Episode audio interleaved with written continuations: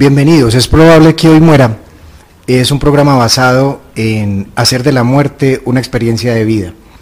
Para todos es cierto que vamos a morir. Muerte cierta, hora incierta, decían los romanos. Es probable que hoy muera es una práctica oriental en donde mínimo durante nueve días nos hacemos esa afirmación, es probable que hoy muera, es probable que hoy muera. Y esa afirmación que a muchos les da mucho temor, va terminando haciendo que si es probable que hoy muera, ¿qué estoy haciendo hoy con mi vida? La conciencia de la muerte te lleva a hacerte consciente que estás aquí y ahora, que es la única oportunidad que tenés para dar amor. Si crees en vidas pasadas o en vidas futuras, independiente de eso, estás aquí hoy. Y es tu función y tu obligación dar amor. Y la muerte hace parte de eso. Así que es probable que hoy muera tiene el objetivo de esto, de que te hagas consciente, si querés, obviamente, que la muerte es parte fundamental de la vida. Y en esa parte fundamental de la vida aparecen personas que te ayudan al proceso de hacerte consciente. Mi nombre es Jorge Gómez, yo laboré como médico en cuidados paliativos unos 12 años, que es atender a gente en fase final, y la vida me ha colocado, más allá de atender la fase final, estar acompañando en procesos de duelo no solo de muerte, sino de pérdida de cariño por la vida. Pero en ese proceso de vida apareció un personaje en donde uno no tiene hermanos solo de sangre, sino que aparecen estos personajes que son hermanos de alma y corazón. Y ese personaje me acompaña hoy y me siento honrado que sea para el primer programa de esta serie. Y este personaje tiene nombre y apellido y además un corazón inmenso. Bienvenido Juan David Osorio. Hola Jorge, es probable que hoy muera. ¿Quién sos vos Juan? Juan David Osorio, como en charlas anteriores contigo hemos hablado, es mi historia, es mi presente, será mi futuro, quién sabe. Pero por ahora creo que soy alguien que está en proceso de formación y crecimiento, con una gigantesca maestra que es la muerte, con unos gigantescos amigos cercanos al corazón y cercanos al alma, como vos, como Liliana y como todos aquellos que día a día nos encontramos para aprender y para crecer con ellos y para crecer de ellos. Muy bien. Juan, eh, la muerte ha hecho de tu experiencia médica un proceso completamente diferente precisamente a lo que los médicos piensan que es el ejercicio. ¿Qué ha hecho la muerte con vos? Transformarme, cambiar mi forma de pensar, mi forma de vivir, mi forma de cuidar, mi forma de tratar al otro, no como un simple órgano que está enfermo, que es lo que lamentablemente hace la medicina contemporánea, no ver el otro como un montón de órganos que hacen parte de un saco y ese saco tiene un nombre de alguien que va para acá, va para allá y que está afrontando situaciones que tarde o temprano lo van a llevar a encontrarse con la hermana siamesa inseparable de la vida que es la misma muerte. Pero que la medicina día tras día lo que hace es engañarlos y decir no poder morir, no deber morir, no es el momento para morir. Cuando la medicina lo que debería decir es estar listo para morir. ¿Hasta cuándo quiere que querés que te intente alargar el vivir y poder decidir ya puedo morir. Estamos hablando desde cómo la muerte ha influido en tu accionar médico, pero este programa no es solo para pensar en la academia o en la medicina, sino que le llega a cualquier tipo de persona en cualquier tipo de visión. Para vos, Juan, ¿cómo el miedo a la muerte influye a tenerle miedo a la vida? Realmente no le temo a la muerte, Jorge. No, pero en la gente en general, ¿cómo, ¿cómo ves que la gente al tenerle miedo a la muerte influye para que no hagan de su vida un acto dramático? Dramático puesto que el pensar en la muerte hace que no piensen en el día a día, sino que quieran intentar cambiar ese día que viene, por el día que pasa, por el día que vendrá, pero olvidando que es que la muerte nos espera a la vuelta de la esquina y nadie nos dijo que íbamos a llegar mañana, empezando porque cuando mañana llegue ya no va a ser mañana, va a ser otra vez hoy. Pero el terror hace que ellos no vivan la vida como deberían vivirla, de una manera gustosa, de una manera no precipitada, calmada, entregados a gozar lo que es la vida, a gozar quienes nos acompañan durante la vida, a gozar las pequeñas experiencias, las grandes experiencias, los pequeños, los pequeños detalles, las frustraciones, las rabietas, las tristezas, las alegrías, pero a decir que hoy las gozo y que si hoy se acabó, pues hasta hoy estoy contento. Alguna vez hablaba con una niña que en algún momento tuvo la oportunidad de hacer una pasantía conmigo y me preguntaba, si usted se muere hoy, ¿qué haría? Y yo le respondí, pues yo me muero hoy y supiera que me voy a morir hoy, me levantaría temprano, iría al hospital a trabajar, Saldría al hospital, vería consulta, llegaría a la casa, acostaría a mis hijos y haría lo que hago normalmente en la noche, hablar con la esposa, leer, ver un programa y me acostaría a morir. Y ella me decía, pero eso es absurdo. Si a usted le faltan muchas cosas por hacer, y la respuesta que yo le di a ella, no. Si me voy a morir hoy es porque no me faltaba ninguna cosa por hacer, es porque ya estaba listo. Entonces por eso vivo hoy como si hoy me pudiera morir. Y me gasto el hoy como me quisiera gastar todos los hoy de mi vida si tengo muchos hoy, viviéndolos como lo hago en la cotidianidad, como normalmente lo estoy viviendo.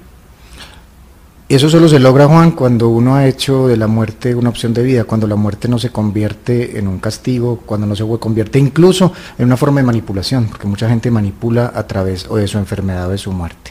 Como este programa no es solo hablar de la muerte de una manera como estamos hablando hoy, sino que también es contar historias. Te voy a contar una historia, Juan. Mate que había un viejo, un campesino, que estaba cargando leña y estaba muy cansado y se quejaba de todo. Ah, estos hijos que ya no me acompañan, yo bien viejo cargando leña acá, quién sabe dónde están, y la esposa que va a llegar y ni tinto me va a ofrecer, sería mejor morirme. Y empezó a llamar, Doña, parca, muerte, venga para acá, venga para acá, lléveme. Y la parca lo oyó, hermano. Y se le apareció a ver qué es lo que necesita. Y ese viejo se murió del susto. No, no, no, es para que me cargue la leña, que estoy muy cansado. Es una tontería, pero es un cuento vasco que habla como pedimos salir de esta vida por un cansancio de la vida y no por la trascendencia que pueda traer la muerte. Juan, vos no solo acompañas la muerte de la gente, sino que acompañas su vida. Es que quien acompaña a morirse es sí mismo. Para vos, en lo que has vivido, porque a mí me ha correspondido ver hermosamente el cambio que ha hecho la muerte en vos. Para vos, hoy, ¿qué es la muerte? Un motivo para aprender a vivir. ¿Y qué es la vida? Un motivo para aprender a morir. ¿Y qué hay entre vida y muerte, Juan? alegría, tristeza, momentos, vivencias, una cantidad de recuerdos, pero una vida que nos llevamos porque no se muere cuando muere el cuerpo, una vida que les dejamos a los demás, porque afortunadamente cuando nuestro cuerpo muere no les quitamos a los demás lo que compartimos con ellos. La muerte es un montón de experiencias, expectativas, frustraciones, pero hacen parte de esa misma vida, de la sencillez de lo que es el vivir y no estar ligado a lo material que nuestra sociedad nos está presionando día a día. Y lo que vos hablabas ahorita, los temores. Hacemos un montón de cosas, un montón de inversiones y mucho de lo que el día a día se nos pasa es asegurando no morir y asegurando vivir mucho, pero ¿para qué? Gocemos hoy.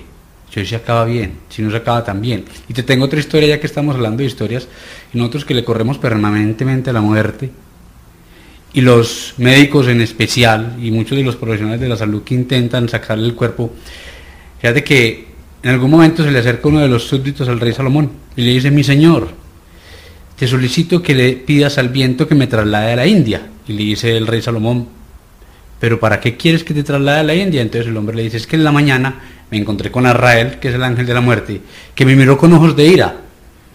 Entonces Salomón le pidió al viento que lo trasladara a la India. Al mediodía Salomón se encuentra con Arrael y le dice, mi señor, uno de mis súbditos llegó esta mañana sumamente angustiado porque lo miraste con ojos de ira. Y Arrael le dice, no, mi rey, no lo miré con ojos de ira, lo miré con ojos de asombro, porque requeriría del viento para estar en la India y cumplir nuestra cita en la tarde. Y eso es lo que nosotros procuramos, evitarla, evitarla, evitarla. Y lo que estamos haciendo al evitarla es simplemente encontrarnos con ella en el lugar que ella necesita encontrarse con nosotros. Juan Matus, eh, el chamán de las historias de Carlos Castañeda, en las enseñanzas de don Juan, dice que todos tenemos a la doña, a la muerte, en el hombro izquierdo, y que toda la vida está ahí, y que cuando sea el momento en donde se tiene que cumplir la cita, la hace cumplir, no, no importa en qué manera. Puede ser un suicidio, puede ser una enfermedad, puede ser un accidente, pero hay un momento de morir. ¿Qué hace Juan que la gente no piense en que es probable que hoy muera? Es una pregunta muy compleja, porque afortunadamente yo no evito que la gente deje de pensar en la muerte. Les recuerdo simplemente que ahí está. Solo hago para aquellos que quieren intentar durar más, orientarlos hacia las alternativas que tienen. Fíjate que hay una cosa muy bonita, por ejemplo, los pacientes con oncología. Cuando un paciente con oncología pregunta la típica pregunta, ¿me hago la quimioterapia o no me hago la quimioterapia cuando me voy a morir? Yo les digo a ellos, vea hombre, sencillo, casi la única pregunta que los va a orientar para eso. Y es, ¿están listos para morir? Y si la respuesta es sí, quédense quietos.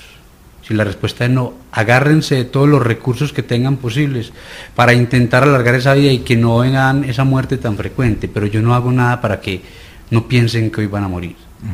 Antes hago para que lo recuerden, para que lo tengan en cuenta, para que no le teman y para que vivan hoy, por si hoy es ese momento, pues puedan estar tranquilos al final del día. Ahí, ahorita que estábamos hablando de Castañeda y de las enseñanzas de Don Juan, precisamente haciéndonos uniéndonos a la muerte. Ahí también hablan que los seres humanos tenemos cuatro enemigos naturales y que vencer cada enemigo significa un paso hacia el ser, un ser de conocimiento. El primer enemigo natural del ser humano es el miedo, porque todo lo nuevo nos da miedo y, estamos ante una sociedad que te invita a tener miedo. Si una persona vence el miedo, viene el segundo enemigo natural que puede sonar una paradoja, que es la claridad, porque te vuelves Juan sin miedo. Entonces te metes, no te metas que por ahí te violan, ah, yo no tengo miedo, te violar, ¿cierto? Entonces la claridad es saber poner límites, saber hasta aquí llego. Si vencer la claridad, entonces viene el tercer enemigo que es el poder, porque una persona sin miedo y que sabe poner el límites, pues va a tener poder sobre la mayoría de la gente. Y si el poder no es utilizado para servir, pues será utilizado para oprimir. Entonces el servicio sería como el antídoto de la opresión. Y lo más bonito de esto, de estos cuatro enemigos naturales, es que el cuarto enemigo natural es la muerte. Pero no solo la muerte física, Juan, sino que es la muerte del ego, la muerte de este personaje interno que sabotea, que teme mucho en la tu experiencia, no solo como médico, Juan, porque has acompañado a la gente en su morir físico, ¿cuánto ha llegado a tu corazón estas personas que están muertas en vida, que el miedo ha hecho que la vida no sea una experiencia de amor? Sabes que son muchos.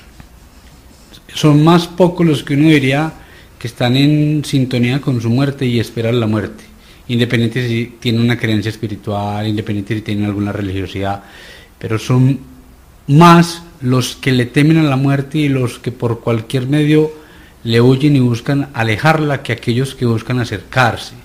Y que socialmente están muertos, psíquicamente murieron porque dejaron de vivir la vida, espiritualmente ya no tienen una razón por la cual vivir, pero que a pesar de eso quieren seguirse sosteniendo para mantener simplemente un cuerpo vivo que no les permita ver esa otra realidad que no conocemos, pero que no sabemos que sea precisamente tan aterradora como, como creemos. Incluso yo cuando les hablo a ellos de la muerte, yo les digo, venga, es que nosotros no podemos explicar la muerte. Y la gente me dice, ¿por qué? Yo, porque es que nosotros no somos como el humo que está contenido entre una botella. El humo es la forma de la botella, la rigidez de la botella, el frío de la botella y la translucidez de la botella. Pero cuando yo me quito el cuerpo que me permite ver, que me permite pensar, que me permite oler, que me permite probar, que me permite imaginar. O sea, yo me quito la botella, el humo deja de ser botella y se dispersa. Igual me pasa a mí. Entonces yo no puedo pensar en la muerte con lo que me permite pensar la vida.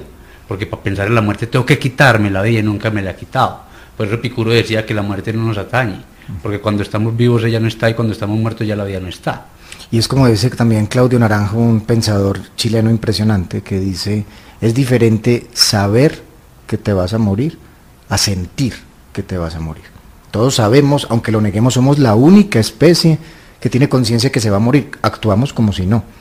Pero es muy diferente y vos lo sabes a carne propia cuando una persona siente la presencia de la muerte. Y también sabes lo que es sentir la presencia de la muerte y darle la bienvenida. En la época en que Dios eh, inventó a los humanos, ya había diseñado a todos los animales. En esa época los animales hablaban entre sí. Y dicen que Dios se aparecía en forma humana porque estaba guiándonos en ese momento en donde estábamos muy recién llegados, porque éramos muy brutos. No hemos cambiado mucho, pero ahí vino mucho. En ese día que estaba Dios visitando a los humanos, estaban reunidos un zorro, un mico y una liebre, diciendo que qué harían si se les aparecería Dios en forma humana con todas las necesidades humanas. El primero en hablar fue el zorro, impulsivo, acelerado como un buen zorro. Yo, yo, yo, yo le haría carne, carne, mucha carne, porque yo tengo carne guardada. Yo tengo la cueva muchísima carne y a ellos los humanos les gusta la carne, eso viven muy, pero muy, muy hambriados. Eso dijo el zorro. El mico, un poco más menos acelerado, dijo, yo, yo tengo ahí en el árbol guardado frutos verdes, amarillos, rojos, por colores, por un programador de Excel era ese hombre, ese tipo guardaba absolutamente todo. Le sacaría los mejores frutos para Dios, porque además que tiene ese Así que le preguntaron a la liebre, ¿vos qué le darías? Y la liebre se rascaba los bigoticos. Ay, yo, yo, yo no sé qué le daría yo. Y empezaron a molestar a la liebre. Ay, por eso es tan orejona, por eso corre y se defeca en todas partes, por eso usted Dios no la quiere, Dios no la va a querer. Como Dios está en todas partes, y por eso es peligroso señalar, porque le mete el dedo por el ojo o por otra parte. Tenga cuidado. Dios los escuchó y se convirtió en humano y pasó al lado de estos tres personajes. Primero pasó al lado del zorro, todo iluminado, Dios, un hombre todo iluminado. Empezó zorro, zorrito, y el zorro lo vio, le vino, Dios, Dios, Dios, vino y lo va a dar carne, lo va a dar carne, lo va. Espere, mi señor, yo le voy a dar carne, yo le voy a dar carne. Zorro, zorrito, ven y sale a orden, señor. Hermano, tengo un filo ni el berraco. Para información de todos los oyentes, Dios es paisa. Y eh, el zorro, entonces entró feliz, feliz, zorro, zorro, zorro, se lo va a dar, le va a dar carne, le va a dar carne. Y cuando entró empezó a pensar, ¿y a dónde ese tipo no sea Dios y no sea un tipo iluminado ahí con una vela, con una linterna detrás? Donde sea un tipo más zorro que yo. No, yo no me voy a dejar engañar. Si ese es Dios, se va a contentar con este hueso ruñido que le voy a dar, le va a dar un hueso ruñido. Así que se devolvió y le entregó el hueso ruñido. Dios se quedó mirando a Zorrito y le dijo, hermanito, usted mismo escribió en el libro del destino por ser ambicioso, por ser egoísta, por solo pensar en usted, ahora también van a perseguir su carne, así como usted persigue la de otras especies. Pero Dios se fue.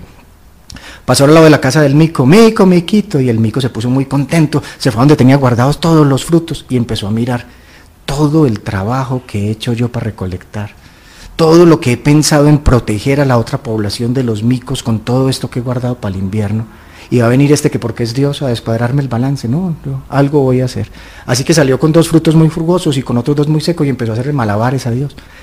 Y en medio de un descuido le pasó los dos frutos secos a Dios. Dios se quedó mirando al mico a los ojos y le dijo, mico, miquito, usted escribe en el libro del destino. Por solo pensar en su territorio, aunque usted creía que era con buena intención de cuidar a los demás, no soltó, no aprendió a soltar, de ahora en adelante le va a tocar hacer malabares, monerías, para conseguir su alimento. Usted lo decidió. Siguió su camino y ya se había hecho de noche, una noche hermosísima de luna llena. Y pasó al lado de la madriguera de la liebre. Y empezó a llamar la liebre, liebrecita, y la liebre se rasca los bigotes. ¿Yo qué le voy a dar a este? Salió y se asomó y le dijo, Dios, mira, tengo hambre, tengo sed, tengo frío además, está una noche fría, ¿qué me vas a dar? La librecita le dije, vea, yo lo único que le propongo es que me espere aquí un ratico mientras yo busco en la madriguera que le doy. Vaya haciendo una fogatica si tiene frío, vaya mirando toda su creación, que yo ya vengo. La liebre se metió a la madriguera y Dios se quedó ahí en su déficit de atención mirando el cielo, la luna, las estrellas. La luna estaba blanca, blanca, blanca. Y de un momento a otro eh, empezó a oler a carne quemada. Y Dios miró dentro de la fogata y la liebre se había echado ahí. ¿Y usted qué hace ahí, liebre? Le dijo. Pues yo, yo, pues es que yo mire, yo salgo en las mañanas y la lechuga está ahí, la zanahoria está, o sea, todo lo que le dé yo a usted es devolución. Así que a mí me han dicho que mi, mi carne es al mismo tiempo nutritiva y jugosa. Así que me le ofrezco para que usted siga su camino. Dicen que el corazón de Dios se arrugó, se puso chiquito. Sacó a la liebre del fuego, le curó las heridas, se convirtió en un gran gigante y de una montaña de carbón sacó una gran piedra con la cual en la parte blanca de la luna, en negro, si ustedes ven la luna llena, van a ver la figura de la liebre que es la seña que te manda la divinidad para decirte que la entrega y el servicio, incluso al morir, arrugan el corazón de Dios. Con este cuento eh, volvemos a iniciar, es probable que hoy muera. Estamos hablando de la muerte, del temor a la muerte, pero también vamos a hablar de cómo hay gente que se entrega, que la gente piensa que es una rendición, que se rindió ante la muerte y resulta que lo que hizo fue aceptar otro tipo de vida. Estamos con Juan David Osorio, una persona que en su parte médica ha decidido acompañar a gente muriendo y en la parte humana siempre acompaña a vivir. ¿Qué experiencia has tenido con este tipo de personas, Juan? Juzgar a la gente que se entrega y no quiere hacerse ningún tipo de manejo, yo creo que es bastante cruel. Antes es, son sumamente sabios el entender que todo tiene un principio y todo tiene un fin. Y que si no fue la accidentalidad, si no fue el envejecer, va a ser la enfermedad y el no quererse exponer a situaciones complejas, exponerse a nosotros que los molestamos bastante y los importunamos, y decir acepto que puedo morir, me parece sumamente sabio, eh, sumamente respetable y de una grandeza y de una capacidad psíquica y una capacidad espiritual que nosotros deberíamos aprender. Es que la vida no es por lo, por lo que dure, es por lo que mientras dure nosotros podamos disfrutarla, como decían los viejos. No es por lo largo, sino por lo ancho de la vida. Rosa Girasol, una persona que me correspondió atender, Juan, la primera novia de Gonzalo Arango, el nadadista, decía, la vida es tan larga como un suspiro y tan corta y tan ancha como un dolor, decía. En eso consiste, creo, o entiendo lo que estás diciendo, que miramos la vida en su superficie y no vemos que la muerte también está en su profundidad y que la muerte nos enseña a mirarnos hacia adentro. ¿Qué hace uno, Juan, para tener unas búsquedas que algunos los podrán llamar espirituales, no necesariamente religiosas, para estar en paz en vida y en muerte. creer en que las cosas son como deben ser, creer en que el tiempo es el que debe uno vivir, creer en que la muerte llega en el momento que debe llegar y dejar de creer en que las cosas están en el futuro, que las cosas están en el hoy. Y lo que se puedo hacer hoy, si se oye bien hecho y si no se alcanza a hacer bien, bien hecho está también. Muy bien, yo quiero también hablar, ahora que estás hablando de esto, hay un tema que es moda, que es el pensamiento positivo y el perdón para todo. Yo tengo una opinión muy personal sobre el perdón a la hora de morir y después de preguntártelo a vos, eh, lo diré. Es necesario, Juan, para morir, haber perdonado. No es necesario, para algunos es necesario poder estar en paz con otros, pero es que la paz con el otro parte de estar en paz conmigo. Pero me parece sumamente cruel cuando llega el familiar que nunca ha estado acompañando al moribundo, que no ha estado al pie de él o que lo ha maltratado o que lo ha traumado de muchas formas y que quiere estar en paz consigo mismo y llega a buscar un perdón. Me parece un acto de suma crueldad acercarse a un moribundo que está en un momento tan especial, un momento tan solemne, e ir a interrumpirlo para lograr algo para beneficio propio. Muchos pueden terminar sin perdonar a los otros y se terminan perdonando a sí mismos y muchos si no lo logran lo que hacen es brincar y seguir adelante como cuando se encuentra un obstáculo y lo que hago es dar un paso más adelante para poder pasar el obstáculo y no le pongo cuidado a lo que pasé. Es necesario, Juan, para morir, que haya alguien al lado diciéndote, te puedo decir, te doy permiso para irte. Sabes que no, eso se lo da uno, primero. Segundo, eh, la gente a veces que se siente echada cuando le dicen andate, nosotros estamos muy bien, ya puedes morirte. No, es que no es cuando ustedes quieran, es cuando yo quiera. Y uno se toma el tiempo para la muerte. Las familias se preocupan, pero es que cuánto falta y por qué se muere tan rápido, por qué se mueren tan viejos. Yo creo que no hay un tiempo único de muerte. Nosotros no medimos la muerte con reloj de la manera arbitraria como habitualmente lo hace todo el mundo. Cada quien tiene un tiempo. Y yo les pregunto a los familiares, los que son curiosos, ¿cuánto dura un día en Mercurio y cuánto dura un día en Júpiter? Júpiter es mucho más grande que la Tierra y tiene una órbita mucho más grande que la de la Tierra. Y Mercurio es más pequeño que la Tierra y la órbita es más pequeña. Y paradójicamente, un día en Júpiter dura 11 horas terrestres. Un día en Mercurio dura casi 50 días terrestres. Entonces no es ni el tiempo que lleve, ni el tamaño, ni la experiencia. No es el momento que tiene que cumplir uno para eso. Y no requiere si el otro te da permiso o no te da permiso. Es uno darse permiso y si está uno listo para morirse, morirse independiente de lo que los demás digan. Ahí estás llegando a un punto al que por lo menos la vida en lo que me ha mostrado a mí, ahora en lo que hago la terapia neural llaman del ritmo. O sea, todos tenemos un ritmo, el corazón tiene un ritmo, el cerebro tiene un ritmo y los seres humanos se nos olvidó enritmarnos. Porque queremos que el otro tenga el ritmo de mis miedos, que tenga el otro tenga el ritmo. Y ahí viene el cuento del perdón y viene el cuento del dejar ir. Pero eso lo vamos a dejar para el próximo momento porque ahora vamos a hacer una pausa. Gracias Juan por estar aquí. Gracias a vos y a todos aquellos que nos pueden escuchar. Retomamos las historias de vida y muerte en Es probable que hoy muera, hoy nos acompaña y espero que muchas veces más. Juan David Osorio, que aparte de ser médico, uno de los títulos o de las identidades que tienes es decir que es médico de cuidados paliativos, pero es un ser humano en relación profunda con vida y con muerte y que además eh, está en el intento de ser coherente porque mientras seamos humanos eh, habrán altos y bajos. Estamos hablando del perdón y el dejar ir. Eh, tenemos una concepción de querer tener control sobre todo. Y cuando llegue la muerte, que es la pérdida del control sobre todo, ahí viene un acto de creer que con el perdón y con el dejar ir, eh, como que le vencimos a ella, como que le dijimos cuándo era. El perdón, como nos han enseñado una vida basada en la justicia, entonces el perdón requiere o de inocentes o de culpables. Solicitar perdón es una carga para el que cometió el error, porque la vergüenza, el remordimiento. Por eso mucha gente critica al que solicita el perdón y se siente feliz porque salcó una carga de encima. Pero quien recibe la solicitud del perdón ya tiene por esta sociedad una carga grande. O lo perdono y lo declaro en paz, o lo perdono y le corto el cuello a este berraco, o lo mando a la cárcel. Mientras el perdón sea basado en la justicia, eh, nos vamos a perder. Por eso perder, pedir perdón a la hora de morir puede ser un acto de profundísima manipulación, porque estoy pidiendo perdón para ganarme un cielo sin hacer la reparación necesaria. O estoy obligando a un moribundo a dar un perdón cuando ya estás en un proceso de silencio.